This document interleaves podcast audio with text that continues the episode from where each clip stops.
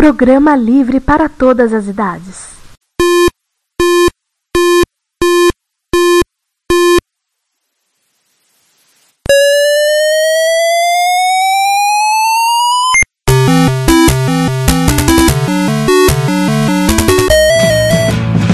We bought it to help with your homework.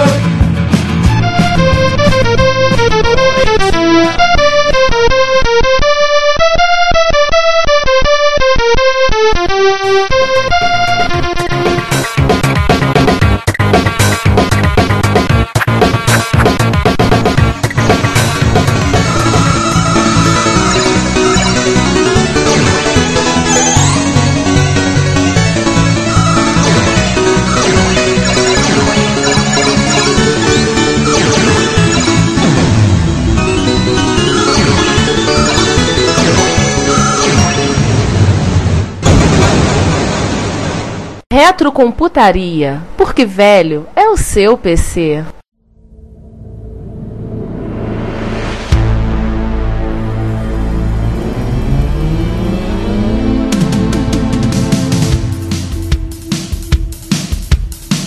Olá todos, este é mais um episódio do Retrocomputaria, o seu podcast de retrocomputação. Retrocomputaria porque sempre dizemos, velho é o seu PC. E este é o episódio 24, numa forma um pouco diferente. E no que ele é diferente? Bem, esta gravação originalmente não era para ser o episódio 24. Nossa intenção era que esta conversa fosse um complemento ao episódio 21 sobre encontros de usuários. Então a ideia inicial era que eu, Ricardo e o Giovanni falássemos brevemente sobre a Rio, os encontros, histórias, erros e acertos, e numa conversa que era para ter 15, 20 minutos, rendeu mais de duas horas. Portanto, decidimos não incluí-la no episódio 21 e termos um episódio à parte, somente com as histórias desse que é o encontro de usuários de MSX mais tradicional do Brasil, a Rio. Afinal, as histórias remontam ao longínquo ano de 1996, se bem que a ideia já vinha amadurecendo na minha cabeça desde 1994, 95. Logo, este episódio não tem abertura nem encerramento e decidimos deixar com o mínimo de alterações possível. Esperamos que vocês gostem da conversa, que foi completamente espontânea e acreditamos muito rica.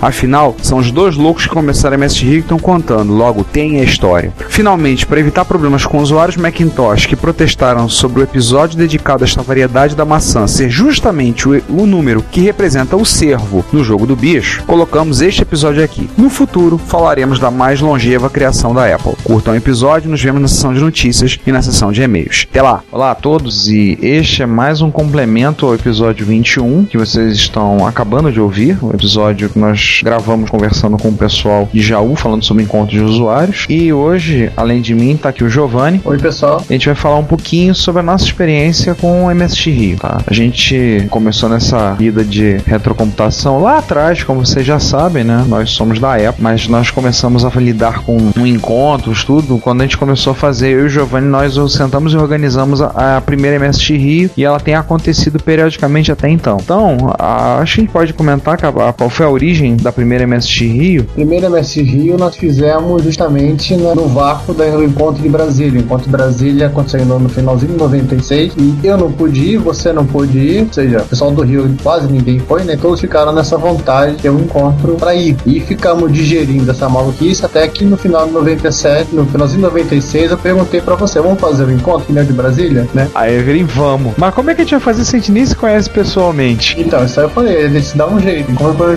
começamos a montar isso tudo. O engraçado é que a gente só conversava por e-mail, né? A gente conversava muito por e-mail, mas não tinha calhado de acontecer alguma coisa que encontrasse para organizar o encontro. Né? A primeira MSX Rio foi no, no Diretório Central de Estudantes, também conhecido popularmente como DCE da UF, Universidade Federal Fluminense. Por que a UF? Porque eu era aluno de pós-graduação da UF e tinha uma sala grande, um salão, onde eu tinha participado de uma festa, teve um ano e pouco antes, no DCE. Então tinha um salão grande e eu pensei, poxa, podemos fazer lá. Tudo bem que a MSX Rio em Niterói. Mas Rio, tudo bem, estado do Rio de Janeiro. É, nós espalhamos pro estado. E foi no dia 11 de janeiro de 97. Se não me falha a memória, nós acertamos o aluguel do local na semana do evento, foi entre 6 e 10 de janeiro, né? Foi algo assim. Acho que foi no dia 3 de janeiro, logo depois do Réveillon. Nós acertamos, depois na semana seguinte já era o encontro. Foi. Teve um grupinho pequeno, que era uma novidade, mas é interessante, né, Giovanni, que dali foi o primeiro contato que a gente teve com um monte de gente que até hoje são nossos amigos. Márcio Lima, o César, grava com a gente, César Cardoso, o Delavi, André Delavi. O louco do Delavi, que veio de Brasília. Cara, tá me lembrando do Delavi, que a gente pra ir antes, pra quem não sabe, pra gente ir antes, na época a gente era mais ferrado do que a gente já é. Então não tinha carro. Hoje em dia, mal bem, tem carro, eu tenho meu carro. Então coisa a gente joga as coisas no carro e vai pra fazer o encontro. Mas na época não tinha carro, então o pai do Giovanni, seu Giovanni, passou na casa dos meus pais, me pegou com toda a minha tralha e a gente foi. Aí dormi na casa do Giovanni. E o Delavi falou com a gente no telefone loucaço, falando ia fazer acontecer. Eu lembro dizendo: Delavi vai dormir, cara, você tá de porre. Era sexta-feira, já quase meia-noite. É. A gente querendo dormir também. Exatamente. e a gente ainda teve pessoas, o pessoal que veio, veio o Ademir Jorge. Não, o Ademir Jorge acho que não veio nesse evento. Veio o Luiz, Ah, não foi, foi verdade, foi o Luiz. veio foi o Adriano também. Sim, o Adriano Cunha. E o Charles. Tem uma foto, tá até publicado no nosso site, acho que tá lá, da foto que ele tirou no final do encontro. O pessoal do MBT, MSX Brazilian Team, lá de, de Belém do Pará, mandou um material pra ser vendido. Tá coisa pra caramba pra ser vendida. É, inclusive eles mandaram uma Mega SCSI que ninguém soube usar a Mega SCSI. Ninguém sabia usar. Nós, nós utilizamos três computadores: o TFR, o meu, o TFR 2 Plus, o meu Rabbit e o Turbo R do Norberto, né? Que o Delavi trouxe, sequestrou de Brasília e trouxe pro evento. Foi. As caixinhas de som eram do som da minha irmã. A TV, que era uma TV preto e branco monitor que tava largada lá em casa. Acho que eu levei uma, trouxe uma televisão também, não lembro agora de cabeça. Trouxe essas duas coisas. Eu acho que eu levei uma TV que eu tinha na época. Que eu só vim arrumar monitor pro meu MSX depois, no meados de 98. Eu levei acho que uma TV de 14, colorida, que eu usava no MSI. Eu nem sei quem levou essa TV lá em casa. E esse TV, essa TVzinha de 12 polegadas da Philco, que é uma TV monitor. Essa TV monitor ela tem um troço legal. Ela vinha com uma tela verde que eu ia comprar e tem um tom verde. Ela era preto e branco, podia virar monitor fósforo verde. Ela tinha uma chavinha atrás que fazia a TV mandar a informação de croma pro espaço. Então ela ficava, liberava ali também monitor, monitor monocromático de CVBS. Igual o monitor de Apple, monitor de Commodore. O meu monitor Philips, que me acompanhou desde 1998 até recentemente, por ocasião que vocês ouviram isso, esse monitor já está com um novo dono, ele foi entregue porque ele deu defeito, ele foi enviado a um MSXero morador do Guarujá, o Ricardo Tacone, espero que ele esteja fazendo um bom uso dele, tenha consertado o monitor, está fazendo uso. Ele também tinha um botão que você mandava o chroma pro saco, era tudo preto e verde. É, tinha função para justamente é para quem não tinha isso. Por exemplo, no Apple II, isso é porque é até importante você arranca a informação de croma, que foi a, a- o, o truque, o Wozniak que desenvolveu para dar cor no Apple II, só para 80 colunas é, a- em modo texto. Então no início do estudo, os dois fica horrível de você trabalhar. É uma coisa tão importante para trabalhar que no, no, no, no GS, setup da BIOS do GS, tem a opção para você ligar e desligar o, o saída de vídeo colorido ou monocromático. Bem, no final das contas, desse primeiro encontro em 97, o que sobrou foi um bando, um bando de gente que acabou se conhecendo, novas amizades e um prejuízo que a gente preferiu não contabilizar, né, Giovanni? Prejuízo incalculável. Na verdade, não foi tão incalculável. A gente eram dois duros que não tinham bem, então a gente fez o que deu pra fazer, devolveu o material que não foi vendido, que praticamente nada foi vendido, e deu no que deu. As coisas mais caras eu mandei pro, de volta pro Marco por Sedex, que é caro pra caramba você mandar Sedex pra preparar. E aquilo que não era tão caro, assim, tão raro, papel, coisa impressa, a companhia mandei pro PAC, né? Ficou caro pra caramba. Acho que di- dinheiro de hoje seria algo então 100 e poucos reais. É, acabou sendo. Ele, como ele mandou muita coisa, acabou ficando pesado. Aí, lições que a gente aprendeu. Primeiro, não usar só duas tomadas pra segurar o encontro todo. Sim, nós usamos. Nós já fizemos isso. Segundo, arrumar um lugar mais iluminado. Aham, e um lugar de preferência no Rio também pra fazer os eventos. Terceira, fazer no Rio de Janeiro, né? Procurar um local no Rio. E assim, vamos ver o que dá. Segundo encontro, a gente fez na UERJ. A gente conseguiu um espaço na UERJ, no, no Instituto de Física da UERJ. É, nós alugamos o espaço, né? Foi. É, o DCE também foi alugado. É, também foi alugado. Nesse a gente chegou a ter alguma divulgação, a gente conseguiu mais alguma coisa de divulgação, nota, anúncio nos jornais. Aham. Aliás, uma coisa que ficou dessa época foram contatos com alguns jornalistas. Diga-se passagem, o André Machado, que é, que é jornalista do jornal o Globo, nem sei se ele ainda tá lá, que sempre botava uma nota, a gente mandava, André, tem como divulgar? Ele manda que eu boto. E botava uma notinha no rodapé no jornal, colocava numa coluna, ou no blog dele pessoal depois. Ele sempre fez esse favor pra gente. Tanto que a gente depois presenteou ele, mandamos uma camisa do grupo Uhum. uma camisa boot. Aí eu lembro que eu mandei um e-mail pra ele perguntando: vem cá, chegou? A gente mandou uma coisa pra você, uma coisa assim. Ele chegou? A resposta que ele mandou: chegou, adorei, fui trabalhar com ela. Deve ter sido engraçado. Gente chegando no jornal o Globo, uma camisa boot. Ah, e uma coisa que eu me lembrei do André: em 2001, ele fez uma entrevista com a gente com foto do que tá. A gente tem guardado. Tô eu, o Giovanni e o Márcio. Márcio Loiro. Louro? É, o reflexo do flash bateu no cabelo dele. Todo mundo pergunta quando olha a foto, pergunta: Você era loiro? Eu não lembrava dessa. Sim. Eu não lembrava dessa. Assim, esse segundo encontro já foi, teve mais gente, já foi no Rio, já veio o pessoal de Brasília. O, o Delavi voltou, depois na veio o Leonardo também. É, veio o pessoal de Brasília, veio o Leonardo, o Delavi, veio o pessoal de São Paulo, o Kibit veio no encontro. Foi. O Werner, o Edson, veio o Marujo, veio de Porto Alegre. Sim. Porto Alegre direto pro, pra MS Rio, pro calor carioca do El Ninho.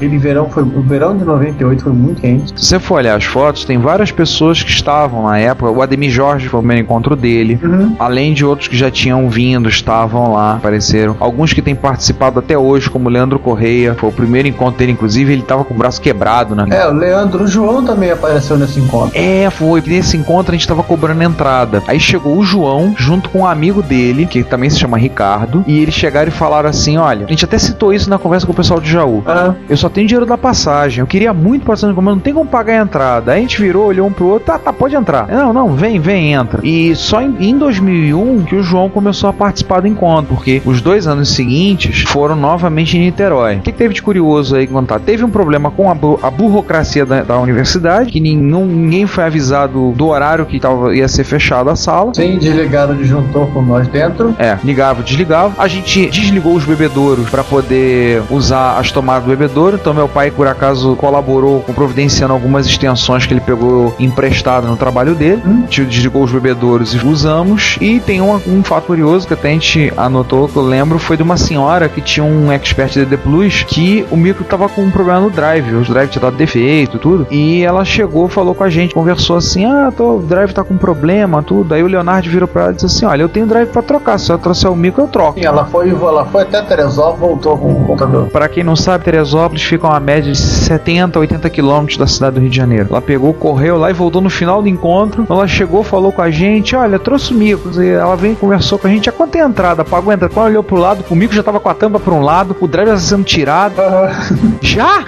Assustada. Já? Com a, a velocidade do Leonardo trocar o drive. Uhum. Teve também o Turbo R a 33 MHz do Leonardo. Ah, foi. Ele acelerou, ele trocou o clock externo, né? É, Ele tirou de, de 28, colocou um de 33 e o bichinho continuou funcionando. Teve o, o MSI 100Z 180 que o Delavi trouxe, com o medidor de Mi para mostrar que a, a velocidade estava alta. E o principal, num case de Mega Drive. Sim, sim, verdade, no case de Mega Drive. E esse foi o primeiro encontro do meu Turbo R. No- foi nesse encontro que o meu Turbo R ele foi passado pra quem Caiu no chão. Tá, me lembra disso, vai. Também, também caiu no chão, mas eu mudei de cor naquele dia. Eu lembro que eu, eu- eu- meu rosto mudou de cor, mudou pra todas as cores do arco-íris ali de pavor na hora. Eu não vou esquecer a frase do Leonardo. Virou pra mim, velho, quem fez esse micro é um dos melhores fabricantes de componentes do mundo. Se ele deu algum problema, a gente vai fazer ele funcionar agora. Tirou o micro do chão. Eh, Felizmente ele não caiu de lado, então não quebrou a carcaça. Pegou, ligou, funcionou perfeitamente. Tá funcionando até hoje. A gente passou ele pra 512, foi passado pra Pau M, que na época eu não tinha monitor ainda, né? Então Aliás, o Ele ainda é Pau M?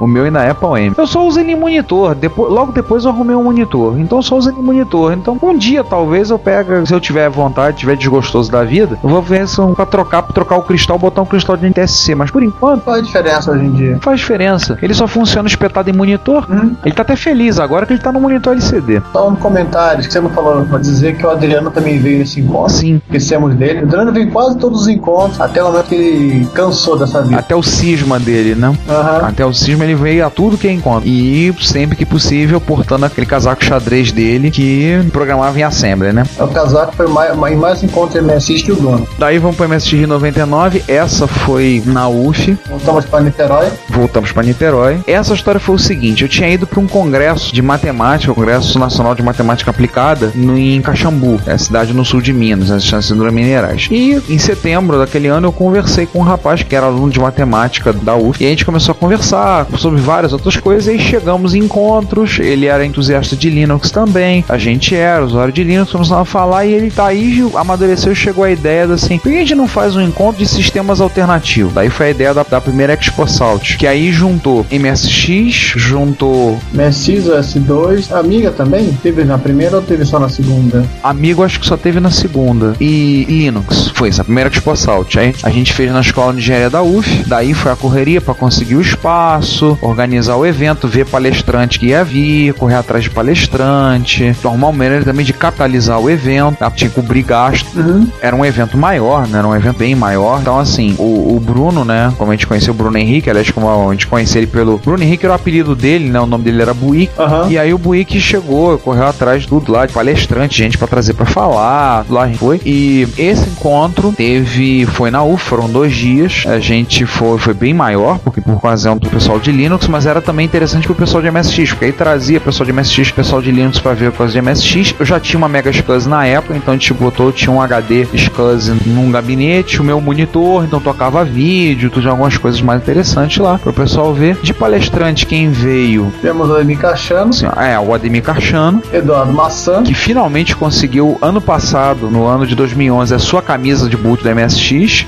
que eu entregando a camisa pra ele na Campus Party. Foi engraçadíssimo. Encontrei com o Maçã, falei com ele, ele olhou pra minha camisa, eu falei com ele, ele olhou, eu falei Expo, eu falei Expo Salt 99 no Rio. Porra, tô lembrando. Olhou pra minha camisa, tá com Aí ele, porra, queria uma camisa dessa. Eu pra ele, quer? Eu tenho lá. Amigo, quanto? Eu, na época, a nossa camisa era 20 reais. Eu, 20 reais. Ele botou o dinheiro na minha mão, me leva lá na palestra de software que eu tô preparando lá. Eu preciso dessa camisa. Aham. Aí eu corri e voltei com a camisa. Cheguei lá e entreguei a camisa pra ele. Aí ele chegou, beleza? Não, não, não, peraí, peraí. Eu tenho que vestir. Aí fez questão de tirar, vestiu a camisa, tirou uma foto com a camisa do MSX. Você ainda tem essa foto, você e o, e o Rick. Sim, sim. É questão de tirar uma foto do Maçã com aquela camisa. O Eduardo Maçã é um cara, pra quem não conhece, é um cara muito antigo da comunidade de software livre. Participou da organização do primeiro fórum de software livre em Porto Alegre em 2000. Ele e ele teve o MSX dele roubado. Entraram na casa dele e roubaram o MSX dele. E hoje em dia ele, não lembro com o que ele tá trabalhando, ele trabalha basicamente assim, trabalha do, o hobby dele é música, música eletrônica, né? E que é o que ele tem trabalhado, basicamente. Tem, ele tá trabalhando como desenvolvedor da Debian ainda, ele é desenvolvedor da Debian. É como ele mesmo colocou no Facebook, esse ano eu fiz o meu, meu minha cartinha de pra dizer que eu tô saindo, mas aí quando eu ia, ia mandar, vi que o pacote que eu mantenho aqui da atualização e eu fui mexer nele e esquece. O Maçã tem, tem duas passagens curiosas, né? Eu lembro dele correndo pra assistir a palestra, a gente para ele e falava, ah, começar uma coisa. Ele, não, eu tenho que assistir a palestra do mestre Ademir Carchano. É, ele encerrou a palestra, a palestra dele. Mas pelo contrário, ele, ele tava expondo, ele tinha um standzinho, né? Porque ele tava com a Core, a empresa, lá em Campinas, aqui em Campinas. Ele tava encerrando, tá fechando o stand dele pra assistir a palestra do Cachorro, que a palestra dele foi que encerrou a, a exposição. Foi, aliás, eu tenho que relembrar o fato mais curioso dessa Expo Salt. Não, mas antes disso, só só complementar, teve amiga assim, tem uma foto do, do Nautilus aqui, ele trouxe Amiga 1200 dele. Ele trouxe o MSX, no ano seguinte ele trouxe o, o 1200 dele. Ah, então, foi na segunda. Foi na segunda que ele trouxe. Não, na primeira, 99, tô vendo aqui. Ah, tá, tá, tá, verdade, verdade, verdade. Ele trabalhou com o MSX, ele trouxe, ele mo- demonstrou o MS Paint, o MS Paint 4. Foi, foi. A gente usou, inclusive, botou dois monitores ligados do UR, um pra ele e outro voltado pro pessoal. Pra ele poder mostrar. Esse foi o primeiro encontro, Trucão, onde tiveram o Ricardo Azen e o Rogério Bellarmino. Sim, tem eles na foto. Pelo menos tem o Belamino na foto, o Mil, como sempre. É, como sempre, né? Desaparece. Tem uma histórica foto que eu lembro sempre do Daniel Caetano, né? amigo nosso de São Paulo, falando, né? A crítica ao Turbo R, que o Turbo R era o compatível, tudo. Aí eu lembro de eu virar a pessoa e falar assim: é, então todo mundo pega o seu micro do coração, vamos tirar uma foto. Aí eu tirei uma foto eu com o meu Turbo R, o Adriano, acho, Também com o outro Turbeck, acho que é o meu. acho que era o teu Turbo R, o Daniel reclamando com uma- um Expert 2 com a placa do Carchano na mão, e o Werner com um cartucho de Kanji-ROM. Não, vai tocar gigantesco que não quer. E o César com a 1, é amigo que acabou de comprar. É assim, aquele MSX2 da Panasonic que o César comprou, que era o A1. Era o César e o, o, o Werner tava com cartucho. Era um Kanji-ROM, se eu lembro. Era um cartucho de Kanji-ROM. História curiosa pra gente fechar a história do encontro de 99 foi o seguinte: o Eduardo Maçã deu uma palestra sobre é, multimídia no Linux. Linux era uma novidade, multimídia mais ainda. E entre várias outras coisas que ele foi mostrando, ele executou, botou em execução o Timidity, que é um software para execução de arquivos em formato MIDI. E no meio da lista do Timidity estava lá, tinha o IMCA, a clássica, conhecidíssima música do Village People. Mas assim, o que, que ele fez? Ele organizou, ele tinha, tínhamos uma série de materiais, camisas, adesivo, companhia, e o Maçã resolveu fazer uma brincadeira em prol da, de re- relembrar a tortura de domingo, que era assistir o Qual é a Música na Mu Família. então ele resolveu promover o Qual é a Música como forma de organizar o sorteio. Então ele começava, ele tocava um pedaço ah, do MIDI e as pessoas tinham que tentar adivinhar que música estava sendo tocada. E aí, eu lembro até do Carchano falando falando lá que o AMC tem que tocar Kraftwerk mesmo, tem que ser Kraftwerk isso aqui. E o Márcio, Márcio Lima tava sentado atrás de mim, na fila, na fila atrás, e o Márcio tava falando, não, tem que tocar o AMC. Tá bom, Márcio, tá bom. Porra, tem que tocar o AMC. E ele insistindo. É porque ele viu na lista. Que ele viu o AMC na lista. E aí apagou-se as luzes da sala, apagava-se as luzes, o pessoal tocava a música. Pra poder ver o telão, né? É, aí no, na hora que tocamos ele desligava o data show. E aí foi fazendo isso, fazendo, até que ele chegou o prêmio máximo, que era uma camisa, um cartão de referência que ele tinha feito pra Nova Tech, mais alguns itens, vários itens juntos, né? E era o último prêmio. E aí qual foi a música que tocou? Essa mesmo que vocês estão pensando. Justamente a MT. Há uma foto no site do Grupo MS Rio, que é a foto, tá? tudo apagado, a luz no fundo, todo mundo sentado e uma pessoa em pé com os braços abertos. Esse era o Márcio. Fazendo Y. Exatamente. E o Márcio gritou no meu ouvido: YMCA do Village People! E aos berros de ganhei, ganhei, ganhei, ganhei, ele foi correndo lá pra frente apanhar. Isso com o auditório inteiro, em uníssono, batendo palmas e gritando: Viadinho, viadinho, viadinho. Na hora que ele foi apanhar o prêmio na mão do César, todo mundo gritava: beija, beija. eu caí da cadeira de tanto rir aquela cena. Eu escorreguei da cadeira e caí sentado no chão e não parava de rir. Aquilo foi tão surreal, porque em vários aspectos, em várias nuances é surreal. Primeiro, o Márcio ganhar um prêmio. É, o Márcio realmente não ganha. Tá? O Márcio é conhecido, conhecido no, nos ciclos MSX como o cara mais azarado tem. Vocês lembram quando no episódio 18 ele contou a história do Bin Laden, né? Daí vocês, ele é conhecido como um dos jeitos mais azarados. Não, não, pera aí, a 18 acho que não foi pro ar. Não, no episódio MSX no Brasil que ele contou a história. Não, acho que não foi não, foi uma outra história. Tá. Essa depois eu posso contar um dia, se tiver posição. A história do Bin Laden a gente conta depois. Então, até porque eu tenho participação nela. Na história do Bin Laden? É, foi eu que passei o link pra ele. Ah, tá, então tá. Esse já foi um encontro maior, já foi um encontro junto com outras plataformas. Aí foi um encontro extremamente cansativo, porque a gente não tava só por conta do MSX. Super evento. Foi um super evento. O, o do ano seguinte, de 2000, foi maior ainda. Aí foi o mega evento. É, é verdade. Aí foi o mega evento. Também foi dois dias, também foi no mesmo local. Só que aí da organização, a gente já partiu de três, três palestrantes, já partiu para 36 palestrantes. A organização de quatro malucos, eu, Giovanni, César e o Buí, passou para 15 pessoas, porque aí entrou as amigas. A empresa da irmã dele, que era de, de organização de, de evento. Exatamente. Quatro meninas, olha. Aí já passou para mais 15 pessoas. É, a gente pulou ali para quase mil espectadores, teve stand. Foi um evento muito grande. Aí tivemos pessoal do BOS, na figura do BGA, que hoje dia é funcionário do Google. O BGA e o Bug. Era o nome do Bug? Era é, Brazilian User, é, BOS User Group. Exatamente. O pessoal do Bug, eles inclusive, o BGA hoje em dia trabalha no Google, trabalha com Android no Google, e eu gravei, muitos anos depois, encontrei com ele no Fórum do Software Livre, eu gravei junto com o Gustavo Guanabara pro Guanacast. Não lembro qual episódio, mas procurem lá. Vai lá no guanabara.info, procurem se vocês quiserem ouvir. Além dele, aí teve pessoal de OS2, teve pessoal de Amiga, teve Palm, teve. Só não tinha o Windows. É, só não tinha o Windows. Teve um evento de FreeBSD, teve um evento de, de Open, não, de Free, de Open, ou não lembro agora qual. Acho que foi BSD em geral, acho que teve separado Free e Open, não, acho que foi BSD em geral. Não, foi segurança no Open BSD. Hum, então aí teve palestrante pra caramba. As palestras eram, o valor era baixo, então a gente não conseguiu, ninguém tirou lucro, mas o valor do, das entradas era baixo.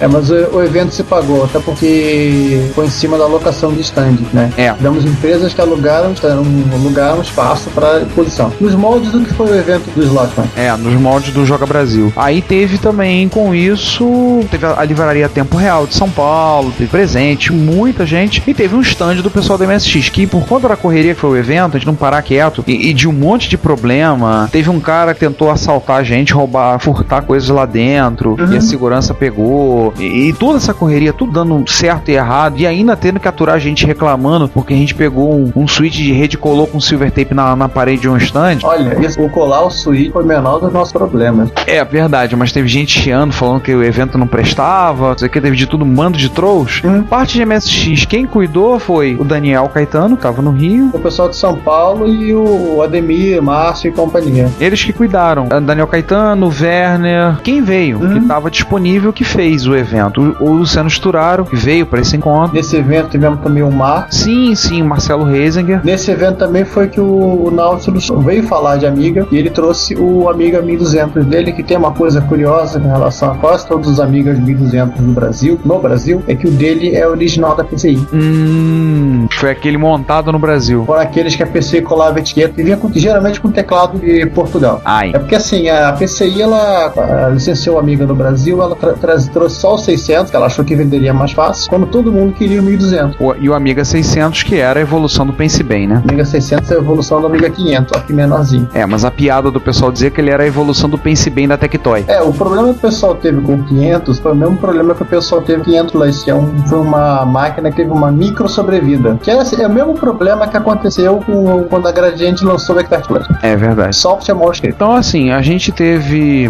palestrante passou mal, teve luz cortada, teve cabo de rede pendurado em luminária, aí a gente aprendeu que luz fluorescente gera interferência bastante para atrapalhar Sim. a transmissão de dados. E o principal, aprendemos, graças ao Ariobar, que cabo de rede par trançado e emenda. É verdade. Nós fizemos uma emenda de um par trançado entre um andar e outro, e funcionava. Eu lembro do cabo amarrado descendo pelo vão da escada. Não, ele usou o corrimão para segurar a emenda de cabo. A gente até brincava e dizia o seguinte: olha, a, a velocidade é de download é uma maravilha, mas o upload é um inferno, porque daí o cabo descia cinco andares em linha reta. Para subir, ele tinha que ir de elevador, e demorava. A gente fez essa foi a segunda Expo Salt, a gente participou da organização, nos envolvemos bastante, deu uma trabalheira danada, mas uma coisa que me incomodou muito no encontro foi que a gente não, não se envolveu, não pôde fazer quase nada de MSX. A gente estava tão enrolado com a organização, tão enroscado, fazendo tanta coisa, que a gente não pôde nem, nem ver, nem botar a mão no MSX lá. A gente não conseguia, foi curtir o encontro. É, é, é o que aconteceu com a segunda Expo Salt? Foi uma mudança de foco do, do evento, de um, ev- evento de robista para um evento mais profissional, que não tinha nada a ver com a gente, e que no final a gente acabou optando por não participar, não, inclusive chegou até a terceira Expo Salt. Ó, Chegou a ter, não teve? Teve a terceira. Teve uma terceira, mas a gente já tinha saído, eu já tava querendo sair, você também, o César acabou caindo fora também, então a gente já tava uma mudança de foco. Claro, era uma época que tinha uma carência, até hoje, né? Tem uma carência de eventos de software livre no Rio de Janeiro e vários outros lugares, sim, tem uma certa carência, encontros com palestras e tudo, tanto visto que teve, agora no final de 2011, teve o Hack in Rio, que foi na UERJ, e foram dois dias com palestras, tudo nos moldes da Expo Salt, mas parece piada. Mas eu acho que foi menor do que a Expo Salt foi isso há 11 anos atrás. Mas como eu falei pra Eliane da organização, é um começo. É um começo, vocês estão fazendo bem. Espero que tenha o segundo Hack in Rio vai ser em novembro desse ano. Mas aí perdeu o foco a gente queria fazer encontro pra curtir o evento também, né? É, lembrar pra ela que a primeira MSG Rio teve nove pessoas e três tomadas. Não, duas tomadas. É, verdade. Aí a gente resolveu voltar a fazer encontro só de MSX, fazer MSX Rio. A gente ficou um intervalo de um ano e meio, que a gente foi pra julho. A gente fez esse, esse encontro, já foi a quinta MSX Rio, que foi na SUAM, que é a Sociedade Universitária Augusto Mota, fica no bairro de Bom Sucesso, no Rio de Janeiro. E eu tinha um amigo que era professor da SUAM. E aí, através dele, conseguimos contato para fazer os encontros que foram lá de 2001 e de 2002. A gente fez o encontro num espaço, talvez o maior espaço que a gente já teve à mão para a MSX, que foi o Centro de Cultura Nelson Rodrigues, que eles tinham ali dentro, que depois sumiu e, e a sala foi toda retalhada e sucumbiu a coordenações, viraram coordenações de curso, outras coisas. Foi um- acho que foi um dos últimos encontros que a gente cobrou entrada, se não o último, penúltimo, e foi o que acho que deu mais gente. Teve uma audição também, né? Reportagem no Jornal Globo, reportagem no Jornal Dia. Foi, foi. No jornal Dia até foi curioso que ninguém soube de nada. E na semana do encontro saiu uma matéria de página inteira no jornal O Dia sobre o encontro. A gente não sabia de nada. E aí teve presença do pessoal de São Paulo, né? Teve. Foi o primeiro encontro. Foi um encontro que veio o, o Dalpós, Marco Dalpós, veio o pessoal. Era um encontro de um dia só. Foi um encontro em julho, então já foi mais frio, mais dificuldade, algumas coisas. O Wikibit pôde, ter- pôde vir de sobretudo. É, é verdade. foi o primeiro encontro do João, primeiro encontro do Zé Luiz e da Marluce, do Rio. Ademir Cachano veio nesse encontro também e trouxe. Foi quando ele trouxe a IDE, vendeu o primeiro lote de ideias nesse encontro. A gente teve palestras nesse encontro, um espaço para palestras, pequeno auditório. Eu acho que deu, pelo que a gente contabilizou a entrada, deu acho que quase 90 pessoas esse encontro. Foi em torno disso. 80 e pouco, 90 pessoas. E aliás, esse encontro acabou sendo realmente histórico, que foi o primeiro grande bate-papo do Oasis com a Ademir Cachano. Sim. Foi quando, inclusive, assim, o Ademir trouxe as ideias, ele terminou de soldar quase na véspera do, do evento, e foi um evento que o, o Oasis ele trouxe uma- um lote de FM. Mas ele vendeu FM no, no evento seguinte. Foi no seguinte, né? Foi quando ele, foi quando ele decidiu montar as FM. Foi, foi, porque ele vendeu as FMs no encontro seguinte. Esse foi o primeiro encontro do Slotman, Uhum. que foi o encontro que até o Slotman conta que ele foi, mexeu, botou a mão no MSX, mexeu, lá, botou, ele sentiu o cheiro do micro, ele disse, eu preciso ter MSX de novo, eu preciso voltar a ter MSX. Esse foi um encontro, assim, em termos numéricos, foi o maior, em vários aspectos foi um encontro histórico, e a gente viu assim, que a gente tava preocupado, pô, 18 meses sem uma MSX Rio, será que o pessoal na vinha, será que ia ter gente? E veio gente pra pra caramba. Foi Ah. o segundo, no caso, o segundo encontro, mas o primeiro efetivo tomou dali diante, se envolveu mesmo do João, né? Que grava com a gente, João Cláudio Fidelis. Dali que ele assumiu a alcunha de Dr. Venom Aham, para sempre. pra sempre. Sempre mais cinco minutos. É, esse foi assim, então a gente viu, pô, beleza, deu certo, deu certo, dá pra fazer, teve algumas coisas. A sua no center deu fio, lembra que eles deram fios? Sim, eu lembro que eu montei as extensões em casa. E a gente tem essas extensões até hoje, elas estão comigo, já foram usadas em um monte de coisa em casa que eu já precisei, mas todo encontro elas vão. Isso mostra que eu consigo trabalhar como eletricista um dia eu preciso.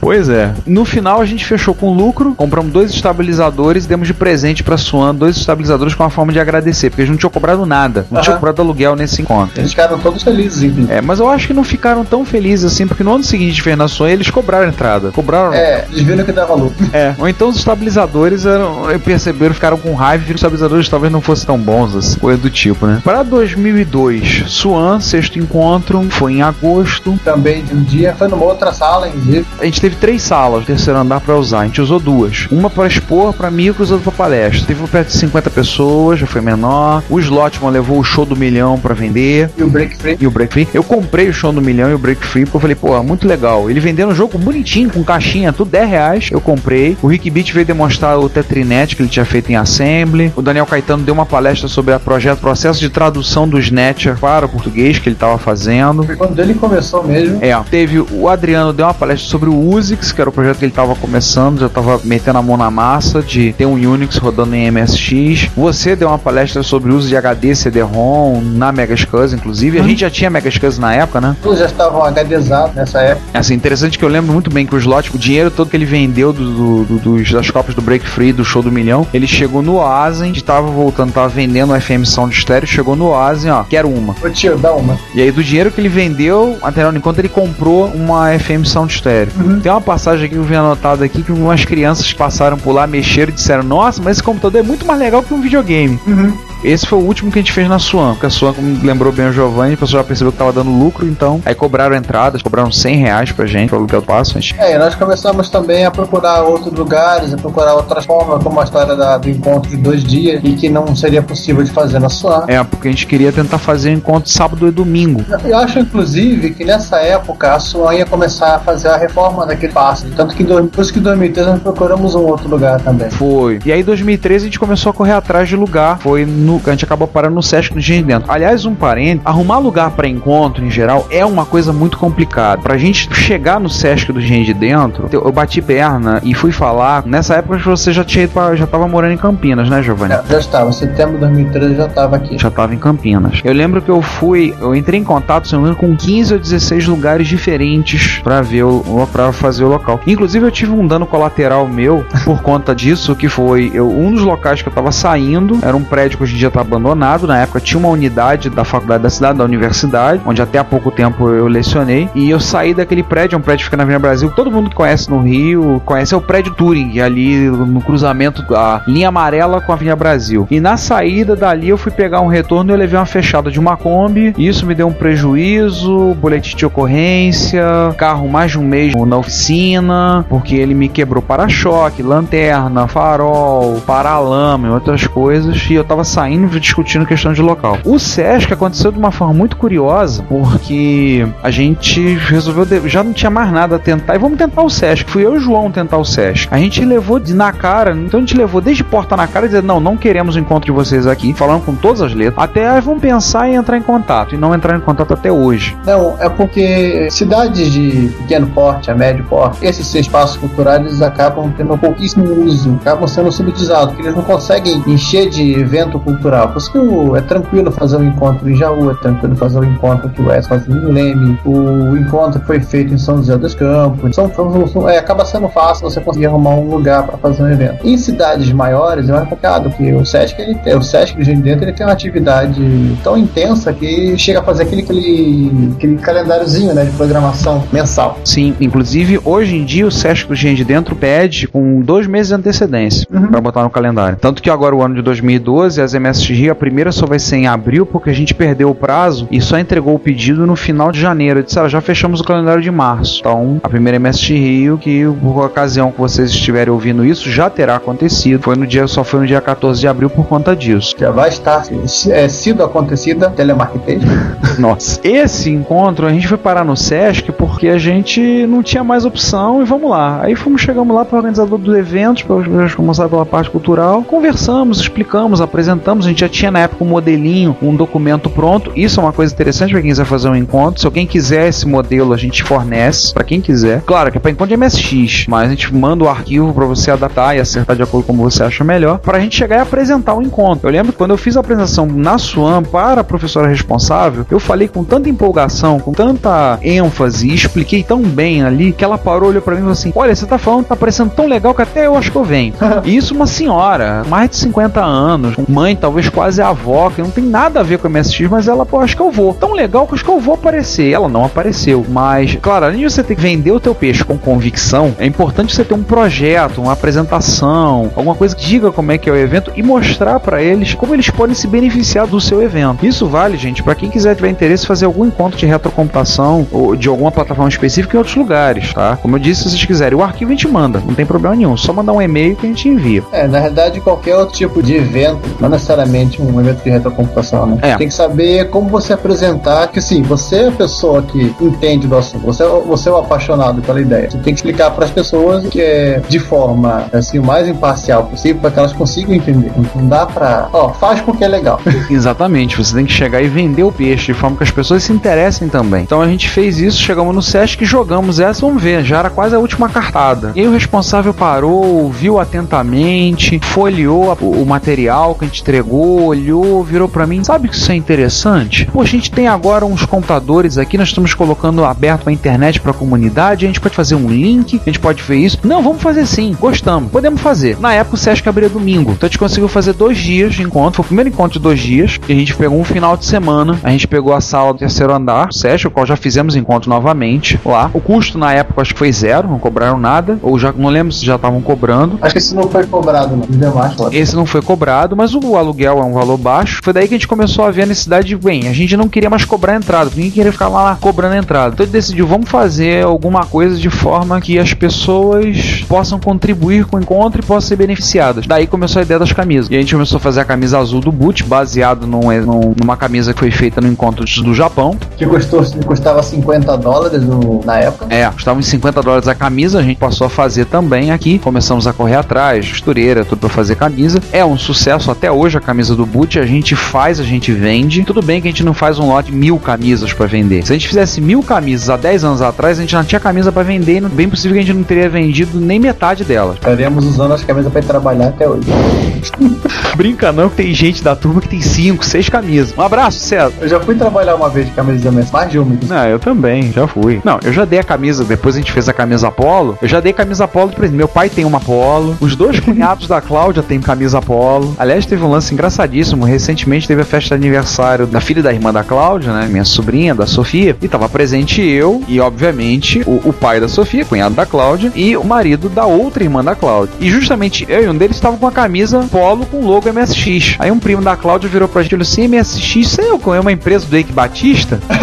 e eu só olhei pra ele e falei assim: quem dera, quem dera, cara, quem dera. Eu não aguentei, fui pro Twitter e disse: se o Eike Batista desse um centésimo do que ele vai dar pro patrocínio pro Bruno Senna pra temporada 2012 da Fórmula 1, todos os problemas da comunidade MSX estavam resolvidos. Provavelmente iríamos começar novos, ia ter dinheiro na jogada, mas todos os problemas estariam resolvidos. Acho que desse encontro, pra te lembrar, Giovanni, presença do Bepiropo, né? Teve a presença do Bepiropo, tô falando aqui os, os artigos, acabei me perdendo. Ele veio no encontro, né? Teve aqui, teve no evento, ele até saiu pra almoçar com a gente, ele adorou bater papo tal. Ele, ele produziu duas matérias aqui, tava vendo a questão dos links, os links ainda funcionam, a formatação completamente maluca, mas os links ainda funcionam. Isso que é parte legal. E nesse evento nós tivemos uma TV de 60 polegadas na nossa coleção. Foi, foi na sala de áudio e vídeo do Sesc, que aliás mudou agora, nem tem mais essa sala. Eu lembro que a gente abriu o Space Mambo naquela TV e dava pra pegar a nave com a mão. Uhum. Dava, se fechasse a mão, assim, podia como se estivesse pegando a nave. E o Bepiropo teve, inclusive agora no Joga Brasil, eu falei com o Bepiropo sobre o encontro de MSX e ele falou pra mim que me avisem com antecedência que eu irei. Uhum. Aí eu, como a gente tá gravando antes da MSX Rio, depois no episódio 22 vocês saberão se ele foi ou não. Não, porque eu fiquei de mandar uma mensagem para ele convidando ele para o encontro. Ele falou para mim que iria. Eu, tá, então quando chegar perto, umas duas semanas antes, eu te mando um e-mail. Ele pode deixar, me manda que se eu não tiver no compromisso, eu vou sim, eu irei. Parentes, ele tá cada vez mais parecendo aquele velhinho do Up.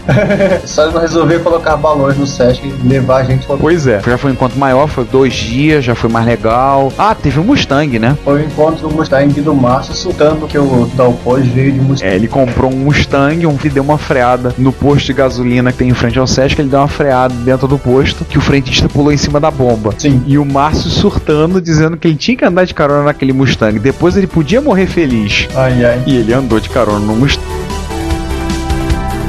Olá, eu sou Renato Giovanni e você está ouvindo Retrocomputaria. Porque velho, eu não sou velho não, velho é o seu PC.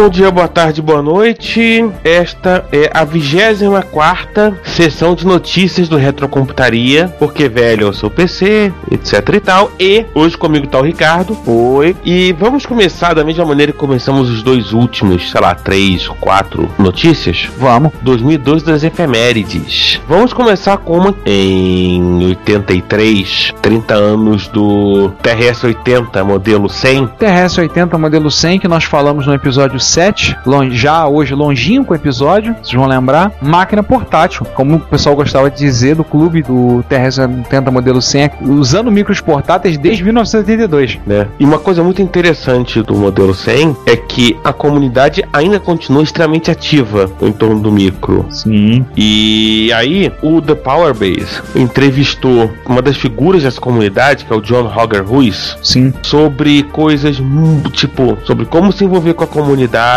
sobre coisas que, que um programador moderno pode aprender programando no modelo 100, coisas como o que torna o modelo 100 útil em 2012. É é interessante ele fazer uma lista de softwares aqui, eu tô vendo como coisas atuais, como a gente vê, o pessoal desenvolvendo para ele. Ele fez, por exemplo, um emulador de terminal que trabalha, que aceita Unicode, o TF8, mapeamento para Unicode, trabalha com maior taxa de transferência, trabalha com até 76.800 PPS, feito hoje em dia. Para quem não acha que ah, não é útil, não sei o que, não tem uso, tem no desenvolvimento e consegue 20 horas de autonomia usando pilhas. E até inclusive com coisas como a comunidade se manteve, mesmo com a morte de uma figura essencial, que era o Rick Hanson, que era o dono do Clube 100, Sim, e como a comunidade se botou em torno disso. Eu, particularmente, já li essa entrevista umas três ou quatro vezes, é muito interessante e eu acho que todo mundo que gosta de retrocomputação vale a pena lida pra você ver que de repente que tem dicas interessantes, tipo como se mantém uma comunidade ativa de um micro de 30 anos atrás e que não é tão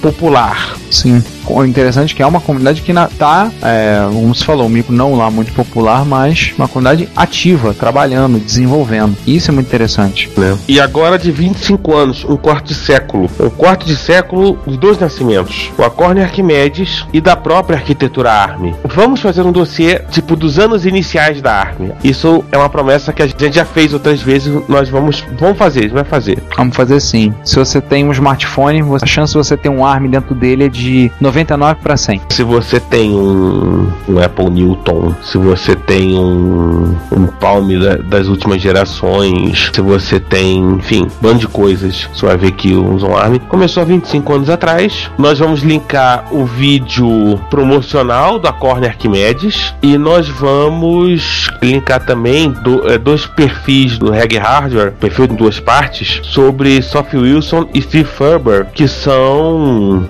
né, os dois pais A mãe e o pai, né? a mãe e o pai da arquitetura ARM. Lembrar que a Sophie Wilson é uma mulher. Por isso que eu fui lembrar que é a mãe do ARM. Ela é projetista, uma mulher trabalhando com isso. Tá vendo, meninas? Mulheres também trabalham com hardware. E trabalham bem. E, e na verdade, o, o Reg Hardware vai a, tipo, contar a história da chegada deles a Acorn, da BBC Micro ali. E, enfim, muito legal pra contar a história. Você saber co- como é que funcionava. Desenhar um, um computador e desenhar um chip né, nos anos 80. Te garanto que não era nada fácil. Não era. Falando então de outra coisa de 25 anos, Vamos. 25 anos de Metal Gear. Curioso que eu tava conversando essa semana com um famoso podcaster e blogueiro, mais podcaster, falando de Metal Gear e falou: engraçado, eu pensava que Metal Gear fosse um- uma franquia, só Metal Gear Solid encomendado da Sony, encomendado da Konami. Eu falei: não, Metal Gear tá fazendo 25 anos esse ano e originalmente ele foi feito para o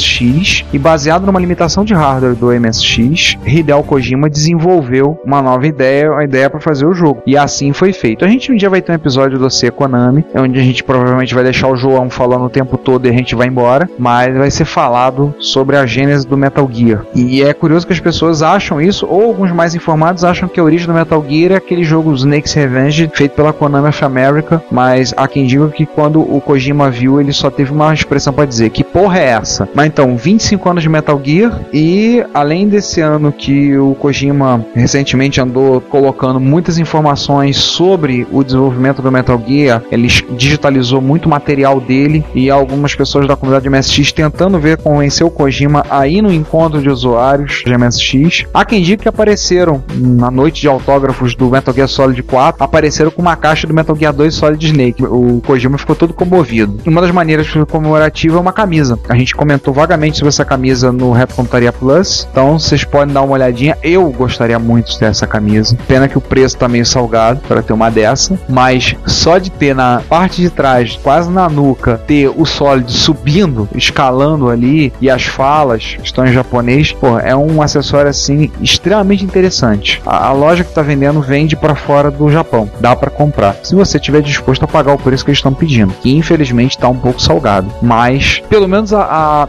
eles não estão fazendo a camisa com o Solid debaixo de uma caixa de papelão, né? Pelo menos isso. Depois de tantas efemérides, falar de sintetizador de voz. Sim, sim. Engraçado, né? Sintetizador de voz é uma coisa que sempre atraiu a atenção e sempre atraiu a imaginação dos computadores dos anos 80 e 90. Eu não sei se de repente era passar uma Max Rádio na TV e aí a gente ficava lá, ó, maravilhado, né? É, eu acho que tem muito disso. A gente achava, pelo menos achava fantástica a ideia de, ah, eu poder ouvir o computador falar. Hoje eu acho algo tão simples, tão desnecessário. Mas na época, garoto, eu achava isso fantástico. E aí aquela coisa, pô, sempre foi uma coisa que atraiu. E primeiro, um sintetizador de voz por pique para os ZX Spectrum. Nossa, que é algo que originalmente é um projeto bem mais amplo, mas ele pode ser convertido para uma série de outras linhas, Commodore, MSX, 1681, até coisas como Epson HX20, mas enfim, é por pique. Para esse Spectrum tem um vídeo bem bacana. E esse sim, o TAV, que esse é realmente um sintetizador de voz multiplataforma. a gente falou do TAV alguns episódios atrás, ele para MSX. Interessante saber que estão portando ele para outras plataformas, né? Isso. Que originalmente o, o que acontece? O TAV ele vem do PixInt. Originalmente era a conversão do PixInt para Commodore 64 e foi transformado em algo mais geral. Sim, e é bem legal. O- o- os links de áudio são muito bacanas. Eu tô vendo assim, tem ZX81, ZX Spectrum, Timex, MSX1, Commodore 64 e parece que estão pensando em fazer portal para Amstrad CPC. Opa, vamos. Simbora. Sim. Opa! Já dá a partir do seu Commodore 64, exatamente, para as afternet da vida e entrar no canal de Commodore 64 e falar. E aí, muito legal, hein? Uma foto que nós vamos deixar para você, Jerry Ellsworth. E se você não conhece, procure na Wikipedia que ela fez um monte de coisas bacanas nessa vida. Ela apareceu na última Maker Fair, na Maker Fair Bay Area, em maio. Ela apareceu com um 8-bit Bass 64. que é isso mesmo que vocês estão pensando. Pegou um Commodore 64 e juntou com um baixo. E ela tá lá, vestidinho, com o baixo de Commodore 64, com patins. Fantástico. E também vou deixar para vocês o link da, da entrada para Jerry Ellsworth na, na Wikipedia e que ela deu origem ao C1, projeto, um dos projetos dela deu origem ao C1, tem só isso é ser o suficiente. Ô, ô, mais um exemplo de que, meninas, tem mulher trabalhando com hardware. Não é exclusividade de achar que é coisa de homem, não. Enfim, vou deixar o link dela. E vamos mais uma de 64 que é né, software espanhol. Hum, Né, os espanhóis extremamente voltaram a ficar extremamente ativos. Isso é muito bom. ô, Que eu acho que com toda a tosqueira, às vezes, do jogo espanhol, eles têm uma criatividade que eu acho muito bacana. E eles lançaram o Soulless para a Commodore 64, o pessoal da Psytronic Software, entenda-se, lançou em download digital, em disco, em fita cassete e em cartucho para Commodore 64. E é um jogo tipo de mapa, tô entendendo, né? Parece um jogo tipo labirinto, plataforma, né? É uma coisa meio plataforma, tipo que você tem que as instruções do jogo. Rizek é um poderoso rei guerreiro, tinha um grande império e derrotou vários inimigos. Nada podia pará-lo até que. Mas ele ficou cansado de tanta guerra. O rei declarou uma época de paz, mas os que estavam em torno dele resolveram trair o rei. O mágico jogou um espião no rei, roubou a, a sua alma e transformou numa besta, jogando o corpo numa jaula. E depois de tantos anos, muito, depois de centenas de anos, um terremoto quebrou a jaula e Rizek escapou. E aí você é o Rizek, você tem que recuperar o seu a sua alma. E aí você, com isso você vai poder recuperar a sua alma, recuperar a sua forma humana e ser novamente o rei. Aliás, a Psytronic, ela não é espanhola. A Psytronic é uma empresa, e a Psytronic não é espanhola. Ali, a Psytronic, eles fazem, mas não são espanhóis. Ah, não precisa falar, fala que é produção dos espanhóis e pronto, acabou. É, pronto, produção dos espanhóis tá bom. Whatever, não esquenta não. Whatever. Né? E já que falamos de Commodore 64, vamos falar de duas coisas para 6502? Vamos. Vamos lá, né? Primeiro, construindo seu próprio computador com 6502. Hum, interessante. O cara fez um passo a passo. É quase que um Linux from scratch, só que em vez de você fazer a sistema operacional, você faz seu hardware, né? Exatamente. Nossa. Com todo cuidado, passo a passo, como funciona, interruptor, né? A família 74XX, né? Os, os pinos misteriosos, essa coisa toda. Tudo que você precisa para desenhar o seu 6502. Interessante falar aqui, a maior parte foi escrito em 2003, mas o texto foi revisado e publicado finalmente nesse ano, no ano da graça de 2012.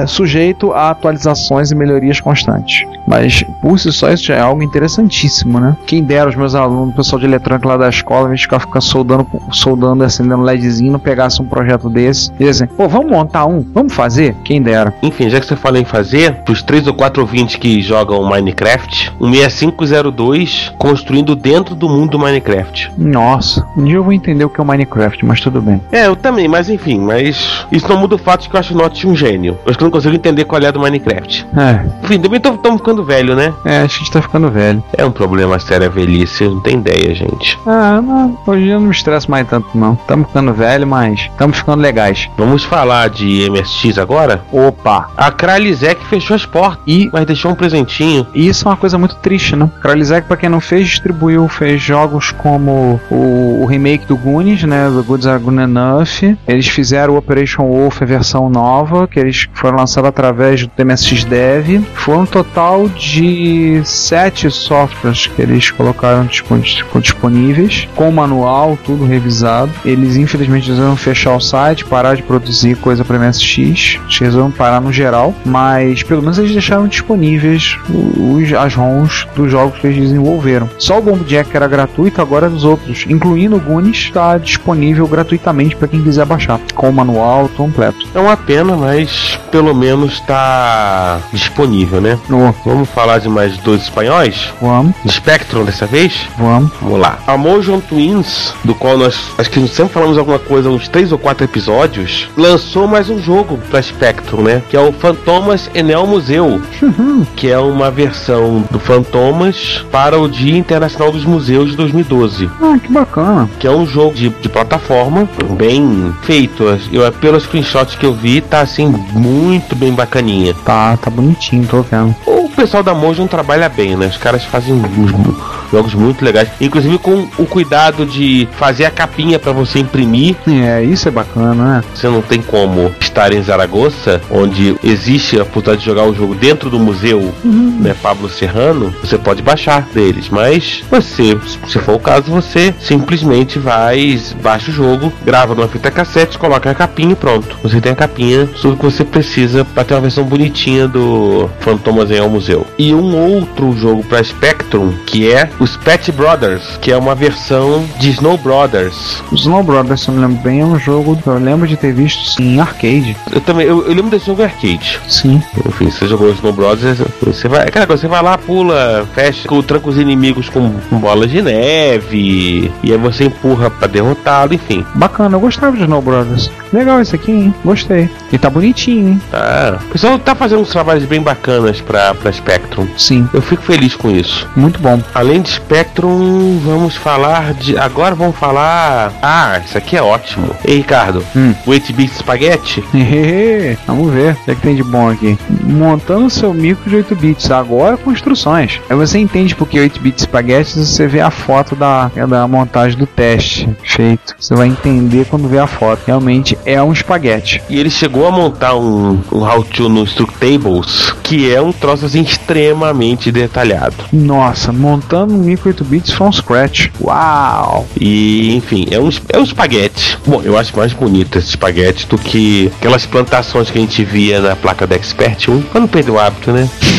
falar mal do, do projeto da Gradiente é um esporte, né? É, quando a gente tem que fazer, a gente fala mal do, do projeto do, do, do Expert. Então, gente tem que fazer, a gente toca isso. Vamos, vamos, vamos continuar, vamos continuar. Nossa, passou aqui. A gente já falou deles no, no Retrocomputaria Plus. Não deixa de impressionar positivamente o Ultimate PPC, que é basicamente você pegar o seu simpático 3000 ou 4000, Amiga 3004, enfiar nele um PowerPC de 1 GHz. Ai. Além de um 040 a 33 MHz para tocar o aquilo que você precisa de um 040. Não, e junto ainda vem 128 MB de RAM DDR3, aí mais 2 GB de memória DDR3, que deve ser esses 2 GB separado para o uso do PowerPC, né? Isso. O 128 MB são só pro 040. Controlador USB com 4 portas, SATA 2 com duas portas, gigabit de internet, controlador de vídeo embutida com cera DVI. Ainda não está pronta, mas eles expuseram um protótipo, o que nós notificamos e colocamos a foto. Já tem um protótipo. No final do ano eles pretendem ter o, a pré-venda. E se nós emplacar 2013, se os mais não,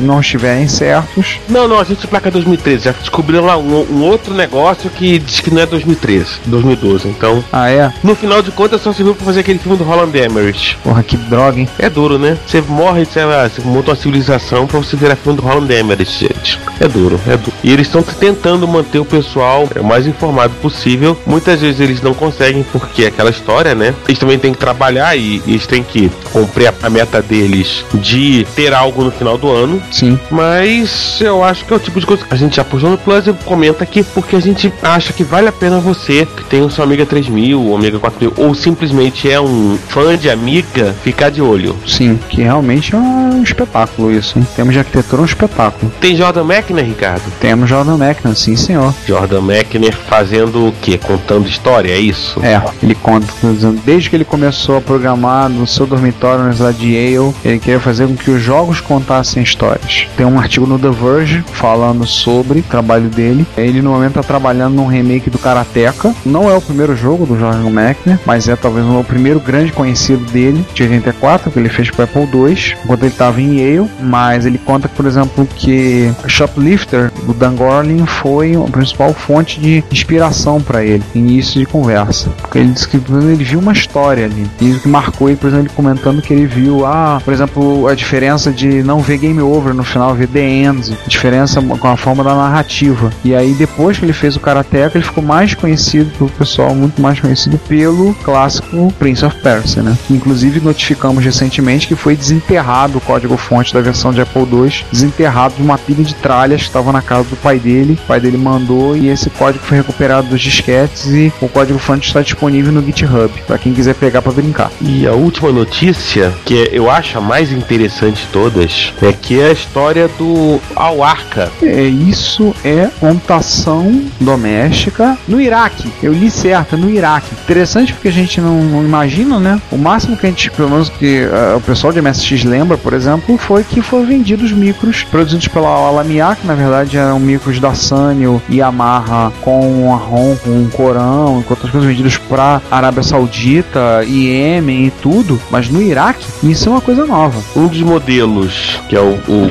não, PC 6002, é baseado no, no NEC, PC 6001. Ah, sim, o japonês, né? né? Só que o que acontece? Eu usava o Epson Sound Chip, mas o Awarka tinha um sound chip extra, não usava sintetizador, com, com três vozes, provavelmente FM. E tem até um vídeo que ele coloca aqui, né, no caso específico da NEC, usando essa mesma técnica. O Awarka 6002 tinha um modo exclusivamente de texto arábico, só lembrando, o árabe, como por exemplo o hebraico, se escreve da direita para a esquerda, Sim. e não da esquerda para a direita, como em geral as línguas ocidentais. Então isso cria uma, na época, nos 8 bits, se criava a necessidade de você ter modos especiais para poder mostrar aqueles caracteres e poder escrever normalmente da maneira que a língua tem que ser escrita. Sim. E é interessante o post no blog que ele comenta sobre desenvolvimento, sobre campeonatos de desenvolvimento de games, de aplicações, de demos e da competição que existia entre os entre o pessoal que trabalhava com o Alarca e o MSX. Teve, como a gente já citou, a versão, as versões do MSX para o mundo árabe. Então eles citam aqui também o MSX e as competições que haviam, desenvolvimento. Não, e citou a coisa mais legal. A Atari lançou uma versão do 65XE com suporte árabe. Nossa. Ou aparentemente pelo menos testou esse micro. E aparentemente também saiu uma versão do XL com suporte em outra língua RTL que é o hebraico. Nossa. Então, apesar de não ser muito comum, existiu uma cena muito forte. Uma coisa muito interessante que eu acho que acabou repetindo, no, no final ele coloca a Alsacer, que era os computadores desenvolvidos pela Al-Alamia, eles vinham com manuais em árabe, escritos por profissionais, etc e tal. Já o, os donos do, do Arca, do Arca, eles dependiam de cópias do, dos manuais do Basic em inglês. Então o que acontecia? Por não ter essa informação, normalmente os usuários do Arca perdiam em competições para os usuários de MSX porque não tinham a informação. A informação não estava disponível no idioma que ele fizesse que fosse torná-los fácil de entender. Impressionante. Eu acho que é uma coisa assim fantástico. Eu acho que vale a pena porque muita muita coisa que aconteceu, né, no caso do Arca, aconteceu de certa maneira também no Brasil. A questão do, dos manuais e a documentação, etc e tal. A gente viu o que aconteceu no caso do, do, do próprio chegada do MSX no Brasil, né? Ah. Tipo, a Gradiente e a Chape vieram com livros e programação e tal. Você comparar com o que existia de documentação quando você comprava um computador, sei lá, da Amigo Digital, da ProLogic, né? Lembre-se da velha frase dos espanhóis: Los brasileiros não suedem programar segundo o padrão. Mas, pô, é claro que o brasileiro não sabia programar segundo o padrão. O brasileiro não conhecia o padrão, não tinha informação. Ninguém sabia qual era o padrão. Então a gente faz do nosso jeito. Os espanhóis custaram, vai entender isso. Mas eles também fizeram as besteiras deles e eles tinham mais informação que a gente. Então, também tinha tanta desculpa. E aí a gente acaba Sim. com a sessão de notícias. De novo, tem mais notícias no, no Plus. Só uma citaçãozinha rápida, César, rapidinho. Opa. Nosso convidado que nós entrevistamos no episódio 15, o Moacir Alves, ele compareceu a Retro Madrid no início de maio. Falou muita coisa. Quem segue ele no Twitter vê que o Moacir falou muita coisa sobre o que estava acontecendo lá e tudo. E, e, numa frase que ele mandou para mim, ele quando eu falei com ele, brinquei que ele tava lá, ele só disse assim: Ah, meu amigo, se você estivesse aqui, você ia ficar maluco. Foi em torno de 5 mil pessoas passaram pelos três dias da Retro Madrid. Se vocês olharem o blog do Konamito, tá em três partes, toda a descrição do que aconteceu, todos expositores, tudo lá. Não, e não só o blog do Konamito. Eu, eu lembro que eu fiz esses posts no Plus de diversos blogs espanhóis falando da, da Retro Madrid. Foi uma coisa espantosa. Não, é assim, a gente vê a Retro Madrid e será que a gente consegue sonhar que um dia a Retro Rio vai ser assim? Não sei, dependemos também, dependemos de vocês. Então esperamos vocês no dia 11 de agosto, lá no Sesc do de Dentro. Quem sabe isso é o início de uma caminhada pra gente ter um evento, talvez não tão grande, mas um evento maior, um evento bacana sobre retrocomputação no Rio de Janeiro. Quem sabe? E no Brasil, né? Enfim, Ricardo, vamos nessa? Vamos nessa. A gente volta com as notícias no, no 25. Sim. E daqui a duas semanas volta você e o Giovanni conversando de. E talvez o Sander, não depende da disponibilidade dele, a gente vai falar sobre como foram os, os ecos da nossa conversa que tivemos ao realizar o nosso sonho de gravar, que foi o episódio 23, com o Renato De Giovanni. Enfim, Ricardo, vamos nessa então. Aquele abraço, fui. Gente, até mais. Nos vemos no próximo. Até daqui a duas semanas. Fui, tchau.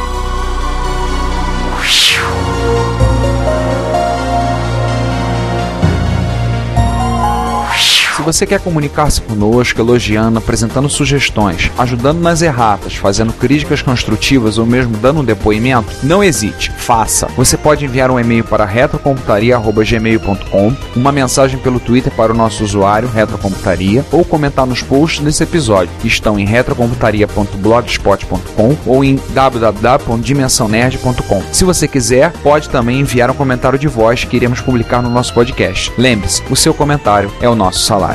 Obrigado e até o próximo podcast. Você ouve esse programa na Combo Podcast.